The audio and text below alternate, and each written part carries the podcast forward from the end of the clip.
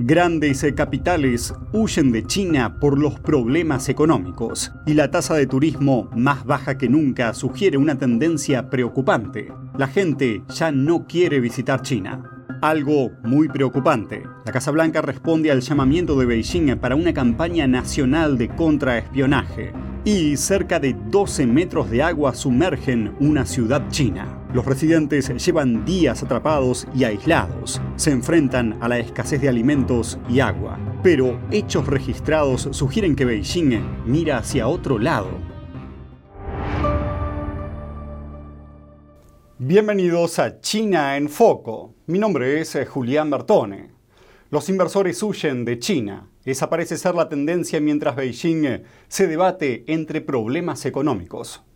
La inversión extranjera directa en China es ahora una quinta parte de lo que era el año pasado. En el primer cuatrimestre China recibió apenas 20 mil millones de dólares de inversión directa, frente a los 100 mil millones del año pasado. Así lo afirma la empresa de investigación Rhodium Group, tras analizar cifras oficiales. Para empeorar las cosas, China está registrando un descenso récord del turismo. Según The Wall Street Journal, el último problema de China es que la gente ya no quiere visitar el país. En una lenta recuperación tras la pandemia, China solo recibió 52.000 visitantes en el primer cuatrimestre de este año, en comparación con los 13,7 millones para el mismo periodo de 2019. La mayoría proceden de Taiwán, Hong Kong y Macao, en lugar de destinos como Europa o Estados Unidos. Por si fuera poco, Morgan Stanley está rebajando la calificación de los valores chinos, ya que los inversores siguen inquietos. Los analistas señalan los retos estructurales de China y el aumento del desempleo, sin que haya soluciones claras para ninguno de ellos. Por si fuera poco, el sector inmobiliario chino sigue en peligro y Evergrande se hizo tristemente célebre. Y por encima de todo están las tensiones geopolíticas con Estados Unidos. Por ello, Morgan Stanley rebajó la calificación de China del puesto 3 al 13, de un total de 28, en su lista de países en desarrollo.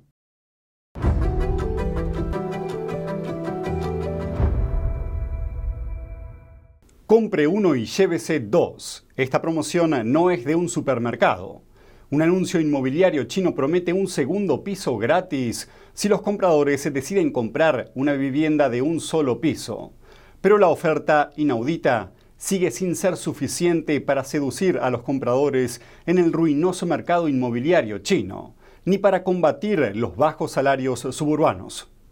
En la última década el sector inmobiliario soportó alrededor del 30% del PBI del país y se convirtió en la fuerza motriz del crecimiento bajo el liderazgo de Xi Jinping. Pero la antaño poderosa demanda de viviendas lastra ahora a la economía china. Destacan a promotoras como Evergrande, ahora la inmobiliaria más endeudada del mundo, tras casi colapsar bajo la estricta política de confinamiento de China.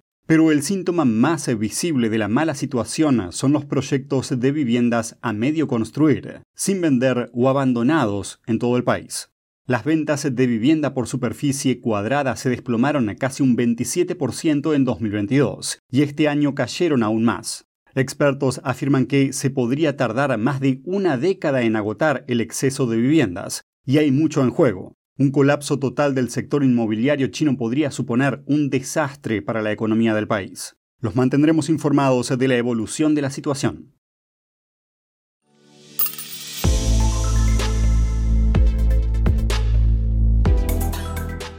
La Casa Blanca comentó sobre el llamamiento de China a una campaña nacional de contraespionaje. El portavoz del Departamento de Estado, Matthew Miller, dijo que China está animando a los ciudadanos a espiarse unos a otros y lo calificó como algo muy preocupante. Miremos los detalles. Estamos monitoreando de cerca la implementación de la nueva ley de contraespionaje de China, que tal como está redactada amplía enormemente el alcance de las actividades que se consideran espionaje. Además de estar preocupados por estos nuevos informes, seguimos preocupados por el riesgo de los arrestos y detenciones arbitrarias. La agencia china de espionaje movilizó el martes a todos los ciudadanos para que participen en labores de contraespionaje. Eso incluye la creación de canales para que la gente informe de actividades sospechosas y recompensar a los denunciantes. Una periodista de Guangzhou, China, habló con La Voz de América sobre la noticia. Dice que la campaña nacional contra los espías parece sembrar la sospecha sobre los extranjeros como potenciales espías, fomentando la hostilidad. Todo ello en medio de la escalada de tensiones entre Estados Unidos y China. Señaló que durante la revolución cultural que tuvo lugar de 1966 a 1976 en China, un periodo de caos político y social en el país, se produjo una campaña similar. En aquella época se animaba a familiares y vecinos a denunciarse mutuamente por creencias o acciones contrarias a los mandatos del Estado. Esto creaba tensión y miedo y reforzaba el control del Partido Comunista sobre la sociedad. Volviendo a la moderna campaña contra el espionaje, los funcionarios de Beijing sugirieron que el sistema chino debe hacer que el trabajo contra el espionaje sea, y cito, normal para el público. El aviso sigue a la aplicación por parte de Beijing de una nueva ley contra el espionaje que amplía en gran medida la definición de espionaje. El Departamento de Estado de Estados Unidos emitió un aviso actualizado el mes pasado advirtiendo a los ciudadanos estadounidenses que reconsideren sus viajes a China continental. Esto se debe al riesgo de detenciones ilegales. El organismo dijo que el secretario de Estado Anthony Blinken planteó la cuestión durante sus recientes reuniones con funcionarios chinos.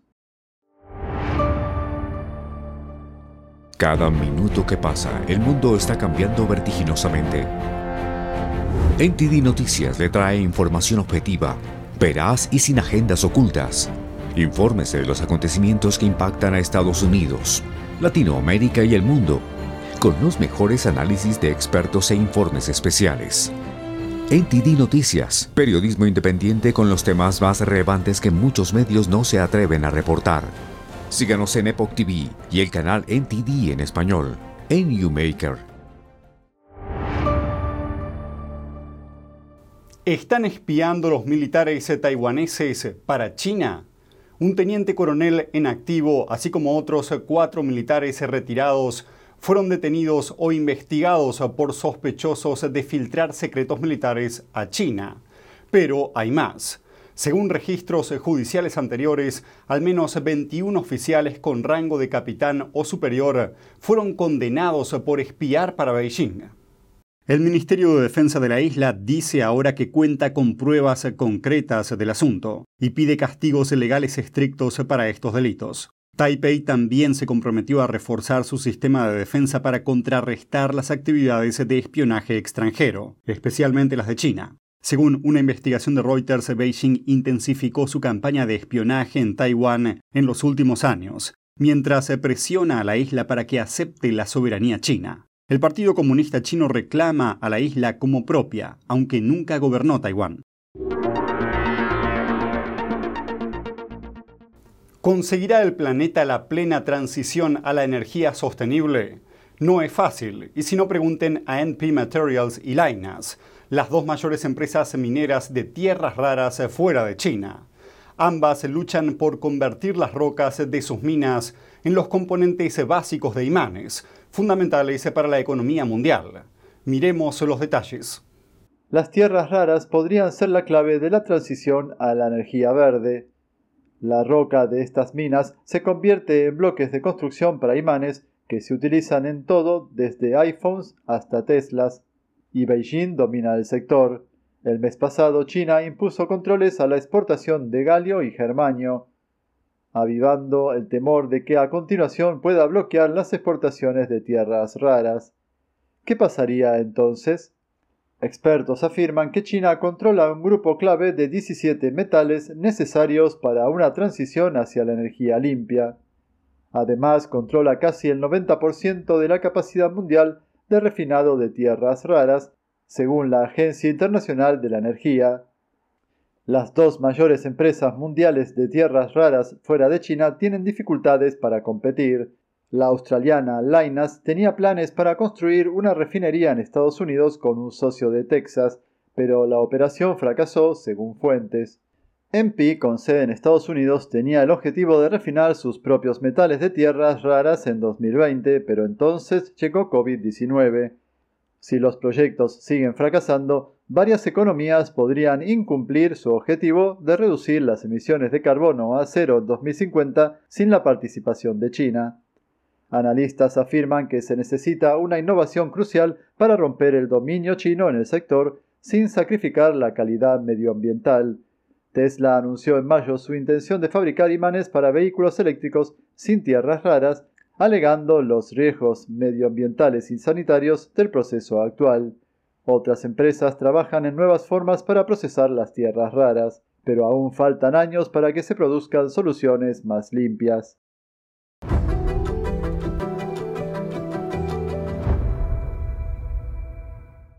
Tenemos más noticias sobre las inundaciones en China. El exceso de agua de lluvia liberada por la ciudad de Beijing inundó grandes franjas de una ciudad de río abajo y pasó algo que no pasaba hace 600 años. Miremos el desastre. En la ciudad de Chuochou, las aguas alcanzaron casi 12 metros de altura, dejando gran parte de la zona oculta bajo agua turbia. Cientos de miles de residentes están atrapados en la ciudad, se enfrentan a la escasez de alimentos y agua potable, con el transporte terrestre detenido. Además, los apagones y el mal servicio de telefonía móvil dificultan el contacto con el mundo exterior. La catástrofe lleva cuatro días. En cuanto a las infraestructuras, los puentes y las calles en ruinas dificultan las labores de rescate. La ayuda y los equipos de búsqueda están muy solicitados, pero algunas autoridades locales exigen que los voluntarios obtengan un permiso especial para entrar en la región. Expertos también advierten del riesgo de derrumbamiento de edificios, con numerosos apartamentos residenciales prácticamente anegados y en proceso de hundimiento. Pero detrás de las inundaciones puede haber algo más que lluvias torrenciales. Los funcionarios de Beijing tienen un historial de optar por salvar a Beijing y a otros distritos económicos del desastre, a cualquier precio. Informes revelan que, siguiendo instrucciones oficiales, se vio a agentes de policía armados abrir las compuertas de presas cercanas a Beijing para liberar el exceso de agua de las inundaciones, enviando la escorrentía a toda velocidad hacia las ciudades más pequeñas de los alrededores de la capital china. A pesar de ello, se dice que el incidente supuso un récord para uno de los monumentos más famosos de China. Situada en el centro de Beijing, la ciudad prohibida se inundó por primera vez en 600 años. Ahora, las fuertes lluvias sobre China se están moviendo hacia el noreste.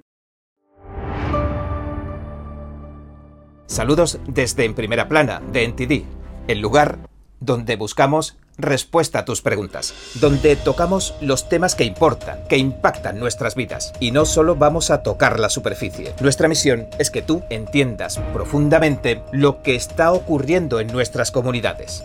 Estamos aquí para que no te pierdas lo importante. Míranos en YouTube y en Epoch TV, de The Epoch Times en español, de lunes a sábado a las 10 y media de la noche, hora del este. Te esperamos. Hasta pronto. Y eso es todo por hoy en China en Foco. Gracias por acompañarnos y nos vemos la próxima.